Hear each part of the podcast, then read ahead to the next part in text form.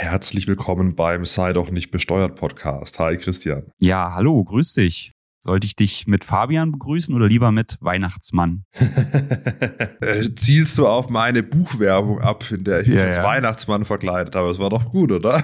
Ja, fand ich auch. Ja. Wer doch ein Weihnachtsgeschenk sucht, ja, das Buch sei doch nicht besteuert, ja, gerne mal lokalen Buchhandel oder bei Amazon und Co. abchecken. Ja, so Werbung Ende. Ja, nee, ich habe ich hab das wirklich unzelnd angeschaut, weil es ist ja bald Weihnachten und ich habe auch zwei kleine Kinder und da fragt man sich ja, bestellt man sich einen Weihnachtsmann nach Hause oder nicht, der dann an die guten Taten im Jahr erinnert oder äh, die bösen tadelt, ob ich dich buchen kann, ja. Klar, du ähm, kannst mich buchen. Ne? Das auf jeden Fall sicherlich einen, einen großen Einfluss auf die Kinder haben und die Erziehung, da bin ich mir sicher. Da werden wir richtig alle in die Steuerrichtung schieben.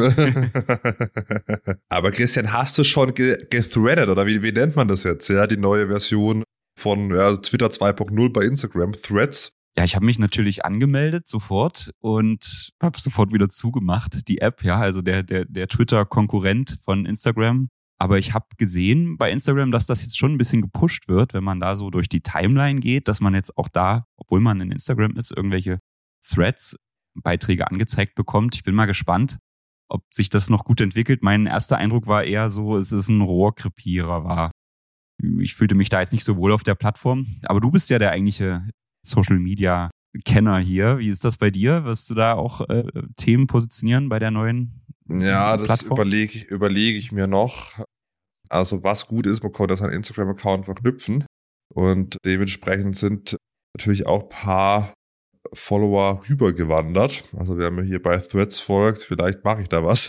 aber ich habe hab besser nichts überlegt. Aber ich habe stand jetzt 9200 Follower, ne? Ja. Ja, vielleicht setze ich mal einen schlauen Post ab. Schauen wir mal, vielleicht was zum Podcast. Ja, ja, gerne, mach das mal, genau.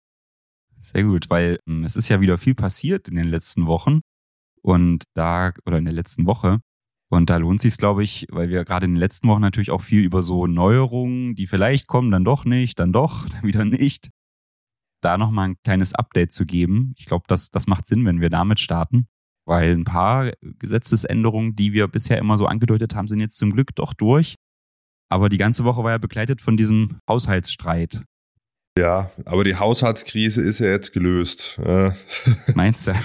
Zumindest äh, wurde es äh, so kommuniziert. Ja.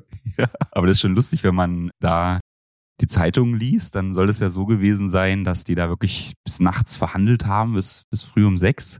Aber der Christian Lindner war ja wohl sehr krank, hatte irgendwie eine Grippe oder so, die er schon lange mit sich rumschleppt und musste dann um drei schon, schon fahren oder nicht mehr konnte oder weiß man nicht, mutmaßt man. Und äh, dann kam der Kompromiss in Anführungsstrichen zustande. Ja, die FDP hat zumindest mal gemeint, es gibt keine Steuererhöhungen. Ja, jetzt gibt's schon neue Steuern, ne? Mit äh, wie Kerosinsteuer auf innerdeutsche Flüge, eine neue Plastiksteuer für die Unternehmen. Dann steigen noch die Tank- und Heizpreise an. Also, durch die, äh, durch die CO2-Bepreisung, die auch steigt, ne? Also 2024 wird Benzin wahrscheinlich insgesamt um 4,3 Cent den Liter teurer und Diesel um 4,7 Cent den Liter. Deswegen sollte man vielleicht noch, noch mal tanken dieses Jahr. der erste Tipp, es soll ja auch in der Folge so ein bisschen Steuertipps zum Jahresende gehen, ja, wäre der erste Tipp nochmal voll tanken. ja, wobei diese CO2-Bepreisung ist ja eigentlich eine, eine gute Sache, zumindest vom Prinzip her, weil es ja irgendwie marktwirtschaftlich geregelt ist, dann wie, dass es jetzt nicht Wirtschaftsministerium gibt, das jetzt sagt, das wird jetzt verboten und nur noch das darfst du fahren für ein Auto zum Beispiel, ne, sondern dass man einfach sagt, hey, lass es halt den Preis regeln. Das ist ja eigentlich prinzipiell eine gute Sache. Aber bei dem CO2-Preis, bei dieser Erhöhung war ja eigentlich, so steht es ja auch im Koalitionsvertrag, angedacht, dass es dann dieses Klimageld gibt. Ne? Also man wollte diese CO2-Bepreisung einnehmen und dann gleichzeitig pro Kopf an die Bürger auszahlen. Hm, da hätte man wohl so mit 100, knapp 150 Euro pro Bürger an Auszahlung pro Jahr rechnen können. Und äh, das ist aber bisher immer daran gescheitert, dass man gar nicht allen Bürgern Geld auszahlen kann, weil man nicht die IBANs, also die Bankverbindung aller Bürger kennt. Und da arbeitet man wohl dran. Das Bundeszentralamt für Steuern macht das, meine ich und wollte da bis 2025 oder 26 fertig sein. Aber unabhängig davon ist da ja auch keine Rede mehr von, dass das dann weiter verteilt wird. FDP also nicht die einzige Partei, die die Versprechen nicht einhält, die sie gemacht hat bei der Wahl. Übrigens ist die Mitgliederbefragung von der, für die FDP-Mitglieder ist jetzt äh, gekommen. Soll ich dir mal vorlesen, wie die, was da jetzt die FDP-Mitglieder gefragt werden? Nur gerne. Ich, ich lese dir mal vor.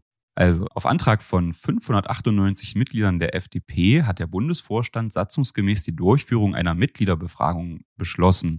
Der von den Initiatoren der Mitgliederbefragung beantragte Text der Frage lautet, soll die FDP die Koalition mit SPD und Grünen als Teil der Bundesregierung beenden?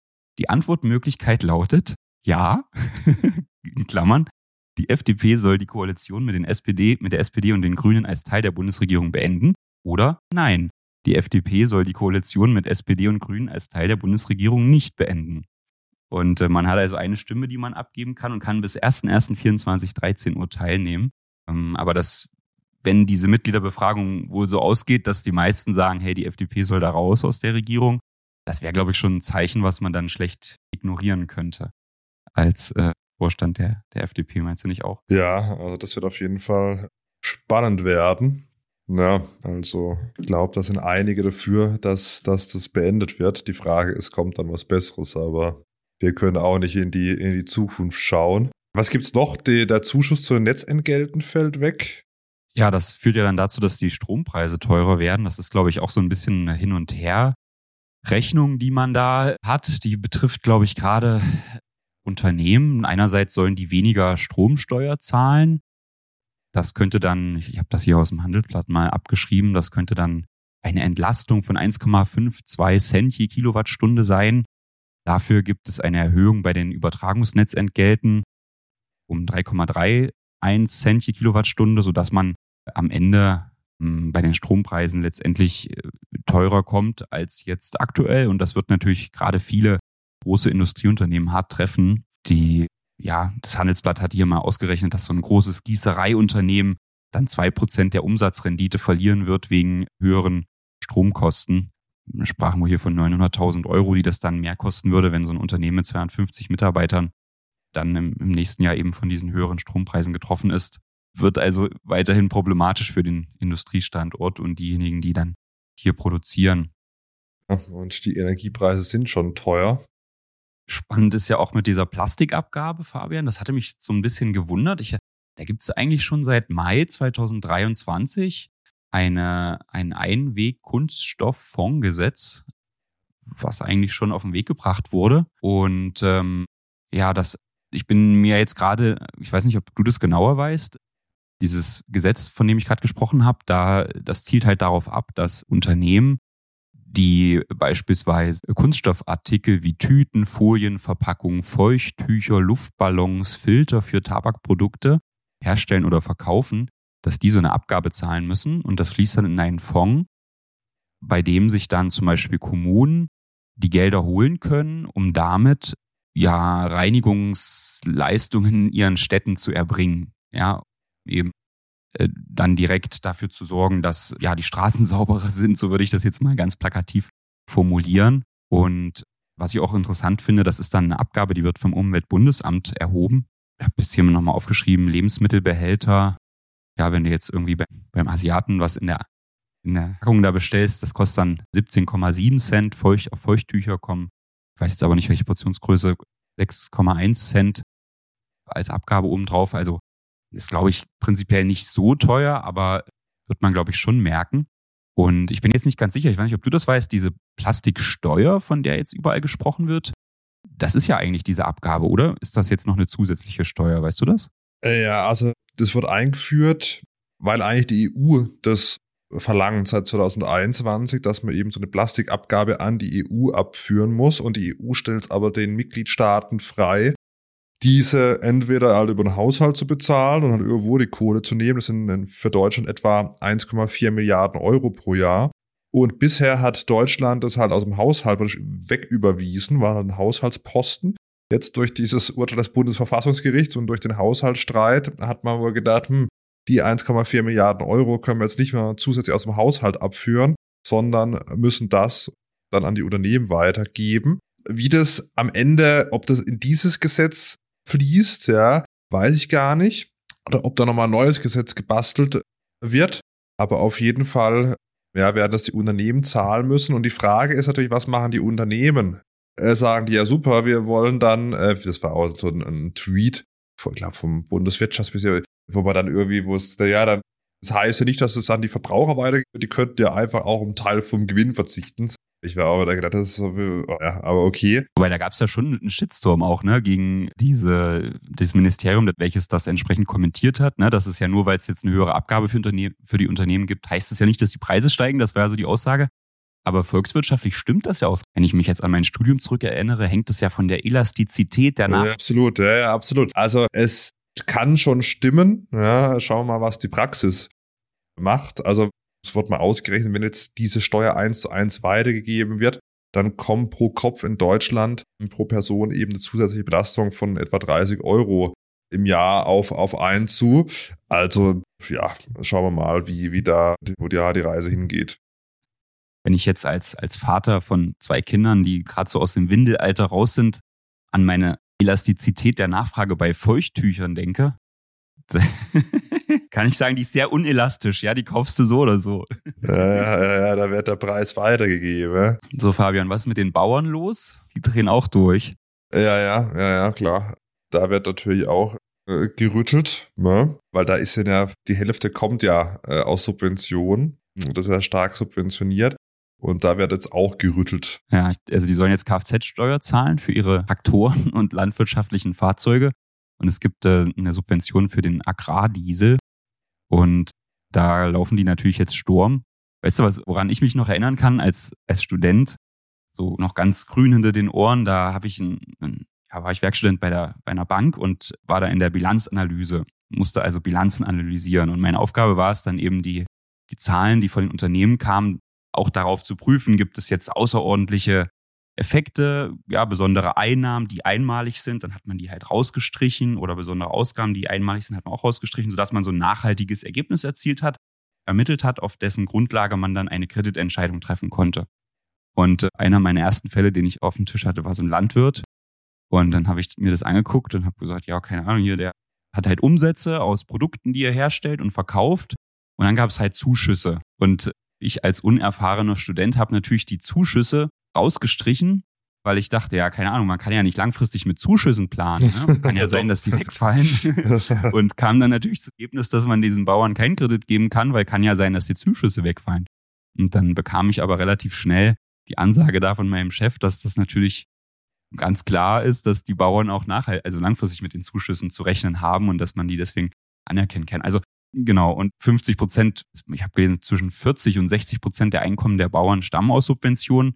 Das hat sicherlich auch seinen Grund, oder? Man will ja auch, dass die Nahrungsmittelproduktion zum Beispiel hierzulande nicht irgendwie abwandert oder so. Ne? Das kann sicherlich sinnvoll sein, solche Subventionen auszuzahlen, aber es ist halt die Frage, ob das jetzt dann am Ende wirklich so schlimm ist, wenn da einige Teile wegfallen. Ich, mir fällt es wirklich schwer, das zu beurteilen, aber es ist natürlich offensichtlich eine Branche, die stark subventioniert wird. Ja, auch für Hausbauer geht es jetzt zu Ende. Zumindest ist es Geld für den klimafreundlichen Neubau aufgebraucht. Und ja, jetzt gibt es überhaupt noch irgendwelche Fördermaßnahmen? Ich glaube, es gibt noch, also ja, hatte ich mich tatsächlich letztens erst mit einem Bauträger unterhalten. Es gibt wohl äh, vereinzelte Bauprogramme, gibt es noch. Beispielsweise, wenn du so Denkmalschutzsachen machst. Aber das war wohl hier dieses klimafreundliche Neubau, war natürlich so das, das klassische Programm, was jetzt am ehesten noch gezogen hat, weil das auch recht niedrige Zinsen vorsah, 0,44 Prozent Zinsen für so ein Darlehen, was du bekommen hast. Das ist natürlich enorm niedrig im Vergleich zu den sonstigen Kreditzinsen, die aufgerufen werden, die jetzt wahrscheinlich eher so bei knapp vier Prozent liegen. Da war das wahrscheinlich echt noch ein Baustein, der dazu geführt hat, dass der Neubau irgendwo sich noch rentiert hat. Und ja, der fällt jetzt weg, keine Ahnung. Ne? Gerade haben wir uns so ein bisschen beschwert, dass man sich ja nicht so beschweren soll als Bauer, wenn die Subvention jetzt wegfällt oder ein bisschen niedriger wird. Ich frage mich natürlich auch, muss man so einen Hausbau unbedingt subventionieren? Also das ist natürlich, was glaube ich blöd ist, ist, dass das immer dann so kurzfristig und abrupt ist, ohne dass man das voraussehen kann. Kurzfristig war ja auch Ende der Elektroförderung. Ja, das war irgendwie von, von jetzt auf Mitternacht. Also das fand ich auch krass, dass, also Christian Lindner hat ja gesagt, okay, es gab ja sowieso keinen festgelegten Zeitraum, wenn das Geld weg ist, ist es weg. Aber das hat natürlich zur absurden Situation geführt, dass man da gesagt hat, okay, das läuft irgendwie Mitternacht aus. Das heißt, wenn du irgendwie am nächsten Tag auf der Zulassungsstelle warst und da dann einen Antrag stellen wolltest, dann war es zu spät. So, ich glaube, das hat manche sehr geärgert, die jetzt gerade sich irgendwie ein Elektroauto angeschafft haben. Also, das muss brutal gewesen sein. Und das ist halt auch so ein bisschen was, diese, diese Kommunikation und wann was endet und wann wie was befristet wird. Es ist ja okay, dass es endet. Da hat natürlich Christian Lindner hat schon recht gehabt. Okay, es gab jetzt keinen festen Zeitpunkt und wenn das Geld weg ist, ist es weg und jetzt ist es weg. Ja, stimmt. Aber man muss natürlich auch mal den Menschen reinversetzen. Auf einmal heißt ja, okay, morgen ist dann weg. So, äh, hey, also, es mal einen Monat vorher an oder sowas. Dass zumindest diejenigen, die jetzt dann noch irgendwie, keine Ahnung, auf dem Weg zur Zulassungsstelle sind, dann irgendwie noch das Geld bekommen. Also das war aus meiner Sicht auch so ein bisschen ungünstig in der, in der Kommunikation. Ne? Ja, finde ich auch. Ich meine, aus meiner Sicht, ich bin ja da so ein bisschen skeptisch, was diese E-Auto-Thematik angeht und würde jetzt sagen, hey, warum muss man das überhaupt so fördern? Entweder setzt es sich dann halt von allein durch, weil das eben der durch die CO2-Bepreisung zum Beispiel einfach der, der sauberere Strom ist, der da getankt wird und deswegen günstiger ist, dann werden die Leute schon von allein so eine Elektroautos kaufen. Äh, aber klar, wenn man dann so eine Subvention ausruft, die dann plötzlich wegfällt, das ist ja einfach, ich finde, dass eine gewisse Verlässlichkeit muss man da schon dann an den Start haben. Ne? Das haben wir jetzt öfters beobachtet, dass das alles von jetzt auf gleich umgeworfen wird oder einiges, was, was halt echt ja, auch für die, für die Wirtschaftsakteure dann schädlich ist. Ne? Du willst ja schon dann, wenn du dein Handeln darauf ausrichtest, dich eben auch darauf verlassen oder wenigstens eine Übergangsfrist haben, wo du dann ja dich entsprechend darauf anpassen kannst, deine, deine Handlung. Ne? Ja. ja, was gibt's sonst noch Neues? Sollen wir nochmal ganz kurz Amazon anreißen, das ist das Streitthema. Das liest man ja auch immer wieder bei, bei TikTok und so. Wenn wir auch unter deinen Videos ist das, glaube ich, ganz oft, ne, wenn man jetzt äh, mal sagt, hier, äh, keine Ahnung, bei Betriebsprüfung wird dies oder das vom Finanzamt erhoben, dann kommt ja immer so der, der Kommentar, aber die ganz Großen, die sollen doch auch mal was zahlen. Oder wenn man die äh, eben mal zur Steuer heranziehen würde, dann würde es uns ja allen besser gehen. Ich weiß nicht, ob da vielleicht sogar was dran ist. Die EU-Kommission hat es jedenfalls versucht bei Amazon. Die hat nämlich festgelegt, dass Amazon 250 Millionen Euro an, an Luxemburg zurückzahlen sollte. Und äh, warum? Weil natürlich die Luxemburg es ermöglicht hat, dass Amazon Gewinne dort steuerfrei behandeln konnte und äh, das dann äh, durch Lizenzeinnahmen oder beziehungsweise Ausgaben dann weiter transferiert werden konnte und man letztendlich hier von einer ja, unzulässigen Steuervergünstigung ausgegangen ist, weil man vielleicht sagen konnte, okay, Amazon hat sich nur dort niedergelassen, weil es eben da diese, dieses Steuersystem gab, wo das eben möglich war, diese Lizenzen so günstig oder steuerfrei zu besteuern. Luxemburg ist wohl dafür bekannt, dass es dann eben auch so großen Konzernen vorher so bestimmte Zusagen macht über die steuerliche Bewertung bestimmter Sachverhalte. Ich meine, das ist auch nichts Besonderes, gibt es ja bei uns auch mit der verbindlichen Auskunft. Aber man war hier der Meinung, dass Luxemburg das übertreibt. Ne? Und äh, eben dadurch, dass es es zulässt, dass man einfach mit so hohen Lizenzgebühren für die Nutzung der Markenrechte dann äh, da steuerfrei Gewinne nach Luxemburg verlagert. Das, das ist nicht zulässig. Und deswegen wollte die EU-Kommission da das Amazon verdonnern, das Geld eben doch an, an Luxemburg zu zahlen und, und letztendlich nicht alle Lizenzgebühren steuerfrei dort ansetzen zu können. Und äh, da hat der EuGH jetzt gesagt, dass das aber schon rechtens war. Also, dass die 250 Millionen Euro nicht an, an Luxemburg zurückgezahlt werden müssen. Ja, das wird eh ein spannendes Thema noch in Zukunft zu werden. Ja, Mindestbesteuerung und so weiter von Digitalkonzernen. Gucken, was da noch alles kommt. Dann vielleicht noch kurz, dass die Dezemberhilfe doch äh, steuerfrei bleibt. Ja, das wird jetzt auch verpackt. Wir haben uns ja viel darüber hier auch ausgetauscht, was nun im nächsten Jahr für neue Steuergesetze kommen. Und die sind ja dann am Ende in sich zusammengebrochen. Haben wir letzte Folge auch besprochen. Und jetzt hat man zum Glück zwei wichtige Bausteine doch noch schnell beschlossen, und zwar mit dem Kreditzweitmarktförderungsgesetz. Da hat man noch zwei oder drei Punkte aus dem Wachstumschancengesetz äh, eingebaut, und zwar die Dezemberhilfe, das ist hier diese, dieser Zuschuss zur Nebenkostenabrechnung, den muss man nicht versteuern, da, das bleibt steuerfrei, also muss man nicht seine Nebenkostenabrechnungen anschauen, um dann da 50 Euro irgendwo in der Steuererklärung zu berücksichtigen. Und wir haben das Thema mit der Grunderwerbsteuer, wenn man Immobilien auf eine Personengesellschaft überträgt, die einem selbst gehört oder dann mit Familienmitgliedern zum Beispiel. Da bleiben diese Befreiungen bestehen und ursprünglich war ja sogar geplant, dass das erstmal nur für ein Jahr so bleibt. Jetzt sind es zum Glück drei Jahre geworden. Also haben wir da erstmal die Planungssicherheit, die man jetzt vielleicht begrüßen kann, die wir am Anfang vermisst haben, die gibt es jetzt hier zumindest bei der Grunderwerbsteuer. So, sollen wir mal noch auf die Steuertipps zum Jahresende eingehen? Haben wir noch ein paar?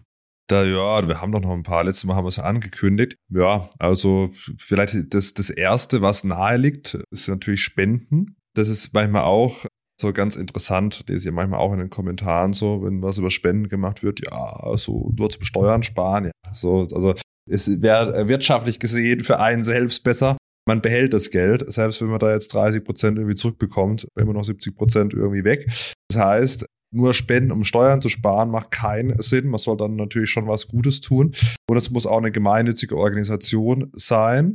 Ähm, und bei Spenden ab 300 Euro braucht man dann eben auch ja, einen Nachweis, beispielsweise eine Spendenbescheinigung. Bis 300 Euro reicht so ein vereinfachter Nachweis, also reicht auch der Kontoauszug dann aus. Ja. Hm. Da gibt es schon viele dubiose Organisationen auch, die für Spenden werben. Ne? Da muss man natürlich immer schauen, sind die wirklich gemeinnützig anerkannt vom Finanzamt? Und da gibt es bald so ein zentrales Spendenregister, was auch aufgebaut werden soll, wo man dann öffentlich einsehen kann, ob diese jeweilige Organisation wirklich auch eben anerkannt ist. Ne? Und das ist eigentlich ganz, ganz wichtig. Ja, als Botschafter vom Bundesverband Kinderhospiz, wenn noch jemand eine Organisation sucht, der, wo das Geld in guten Händen ist, dann gerne mal bei Bundesverband Kinderhospiz vorbeischauen da ist das Geld gut aufgehoben. Ähm, dann Krankenkassenbeiträge kann man vorauszahlen. Ja, jetzt haben wir, wenn der Podcast rauskommt, ist der 20. Da muss man schnell sein. Am besten jetzt parallel mal das Online-Banking aufmachen, weil man kann die Krankenkassenbeiträge für drei Jahre bei der privaten Krankenversicherung vorauszahlen, wenn denn das die zuständige Krankenkasse mitmacht.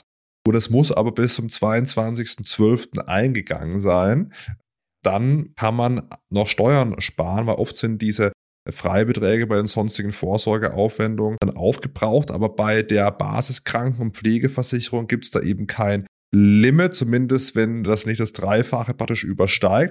Und dann kann man eben drei Jahresbeträge, wenn man jetzt in einem Jahr besonders hohe Einkünfte hat, vorauszahlen und damit eben auch die Einkünfte senken. Wie gesagt, man muss schnell sein, 22.12. und die Krankenkasse muss es auch mitmachen. Jetzt ist natürlich die Frage, okay, die, die Steuerersparnis habe ich natürlich auch im nächsten Jahr. Ne? Also das macht natürlich besonders viel Sinn, wenn man jetzt vielleicht hohe Einkünfte hat, einen Spitzensteuersatz, vielleicht sogar in diese Grenze zum Solidaritätszuschlag gerutscht ist, dass man dann äh, das noch, noch äh, reduzieren kann, damit man wieder in einen vernünftigen Steuertarifzone äh, kommt. Aber ein weiterer großer Vorteil ist ja dann, dass man halt im nächsten Jahr keine Krankenversicherungsbeiträge zahlt, und dann hat man diesen Freibetrag von, das ist gerade für Selbstständige relevant, von 2800 Euro, um sonstige Risikoversicherungen plötzlich von der Steuer absetzen zu können, was halt ansonsten nicht geht, weil es gibt so einen gemeinschaftlichen Freibetrag, der gilt für die Krankenversicherung und für alle anderen Risikoversicherungen zusammen. Und der wird halt in der Regel immer durch die Krankenversicherung schon ausgereizt, sodass wenn man dann halt noch eine Risikolebensversicherung hat, Haftpflichtversicherung, Kfz-Versicherung, Hundehalterversicherung, Rechtsschutzversicherung und so weiter, wenn man, wenn man solche Versicherungen noch hat, die verpuffen eigentlich in der Regel in der Steuererklärung und bringen überhaupt keinen steuerlichen Vorteil, obwohl sie ja auch was zur Risikovorsorge dienen und deswegen als Sonderausgaben eigentlich anerkannt werden können. Aber wenn man halt in einem Jahr keine Krankenversicherungsbeiträge zahlt, dann kann man genau diese Versicherung plötzlich von der Steuer absetzen bis zu 2800 Euro im Jahr. Und ja, ich, ich habe das mal so durchgerechnet. Im Best Case kann man damit 6% Rendite machen. So und, ne, weil du hast ja dann 2800 Euro, darauf sparst du 47,5% Steuern und das ist ja dann letztendlich deine Rendite, die du dafür bekommst, dass du deine Krankenversicherungsbeiträge vorauszahlst. 6% pro Jahr, ne, ist natürlich jetzt bezogen auf die bessere Zinswelt, wo es schon auf dem Tagesgeld bis zu 4% gibt, nicht der Knaller, aber ist ja dann auch steuerfrei letztendlich. Das Geld, was kommt, muss nicht versteuert werden. Also, wenn man jetzt noch eine Anlagemöglichkeit für sein Geld sucht, könnte man auch mal seine Krankenversicherung in Betracht ziehen. Wenn man es mal so betrachten will, ja. Dann vielleicht ein kleiner Tipp, aber das wird wahrscheinlich schwer werden, weil erstens findet man kaum Handwerker und es dann noch irgendwie vor, vor dem Jahreswechsel irgendwie abzuwickeln und die Rechnung zu bekommen und zu bezahlen, können schwer werden. Aber man kann natürlich 20 Prozent der äh, Handwerkerkosten von der Steuer abziehen sogar, maximal 1200 Euro. Das ist was anderes als von der Steuer absetzen. Das heißt, man spart wirklich diese 20 Prozent, unabhängig auch vom äh, Steuersatz. Dasselbe gilt für haushaltsnahe Dienstleistungen, wenn beispielsweise eine Reinigungskraft beauftragt, da ist sogar die maximale Steuerersparnis bei 4000 Euro. Also wer nochmal irgendwie was in der eigenen Bude gemacht haben wollte, dann vielleicht dieses Jahr noch machen. Ja, normalerweise ist das ja ausgeschlossen, dass man für seinen privat genutzten Wohnraum irgendeinen Steuervorteil generiert, weil man ja keine Einkünfte daraus bekommt. Diese Möglichkeit gibt es natürlich, ne? Soll ja letztendlich dazu dienen, dass man Schwarzarbeit verhindert, ne? weil man den Handwerker nicht schwarz bezahlt, sondern das eben per Banküberweisung macht und so dann auch von der Steuer absetzen. Ich glaube, das Finanzamt ist das, für das ist das natürlich auch ganz gut, weil die dann ein bisschen Kontrollmaterial bekommen, um dann die Handwerker besser kontrollieren zu können. Das ist ja, glaube ich, auch der Hintergrund für diese Steuerbegünstigung. Dann elektronische Geräte. Da gibt es ja ein BMF-Schreiben, dass Laptops und Tablets zumindest ab 9 Zoll Bildschirmdiagonale unbegrenzt praktisch im Jahr der Anschaffung von der Steuer abgesetzt werden können. Normalerweise ist ja die Grenze bei 800 Euro netto, also Ladenpreis in der Regel 952 Euro brutto. Und bei Laptops beispielsweise kann ich eben den noch kaufen, insbesondere wenn ich jetzt beispielsweise Unternehmer, Unternehmerin bin und den dann dieses Jahr, selbst wenn ich jetzt den irgendwie am 22.12. einkaufe, dann dieses Jahr noch sofort in die Steuererklärung packen und damit noch Geld sparen. Vielleicht, weil die Frage oft aufkommt, wie ist es denn, wenn ich jetzt Arbeitnehmer, Arbeitnehmerin bin? Da ist es so, ja, wenn ich den Laptop brauche, kann ich ihn auch absetzen, wenn ich ihn selbst gekauft habe. Aber man muss natürlich auch den Privatanteil beachten. Im Regelfall so 50 Prozent, wenn ich jetzt einen Laptop für 1500 Euro kaufe, kann ich dann dementsprechend in dem Beispiel 750 Euro von der Steuer absetzen. Und wie gesagt, bei Laptop-Tablets geht das mittlerweile ohne Größenbeschränkung im Betrag, bei Smartphones leider noch nicht. Und Fabian, was würdest du sagen? Einfach jetzt völlig durchdrehen und noch ganz viele Sachen kaufen, nur um die Steuer äh, noch zu reduzieren? Ja, das macht, macht ja keinen Sinn. Man muss ja immer sehen, je nach persönlichem Steuersatz, das nehmen wir an, da ist er über 30 Prozent, ja, gebe ich wie 1000 Euro für einen Laptop aus, ja, bekomme ich 300 Euro zurück. So, dann habe ich immer noch 700 Euro weniger auf dem Konto. Also man sollte nur Sachen anschaffen, die auch wirklich Sinn machen. Aber klar, wenn man jetzt eh überlegt, okay, ich will vielleicht demnächst einen neuen Laptop anschaffen, macht es vielleicht schon Sinn, den dieses Jahr noch zu kaufen. Ja, sonst kann ich ihn erst in 2025 dann für die Steuererklärung 2024 ansetzen. Also wenn man eh das vorhat, dann vielleicht jetzt noch, jetzt noch machen. Also in, in diesen Bereichen kann es sinnvoll sein, schnell noch was zu kaufen. Ne? Manchmal ist ja auch so das Thema, soll ich noch schnell Ware einkaufen, damit ich meinen Gewinn mindern kann in diesem Jahr?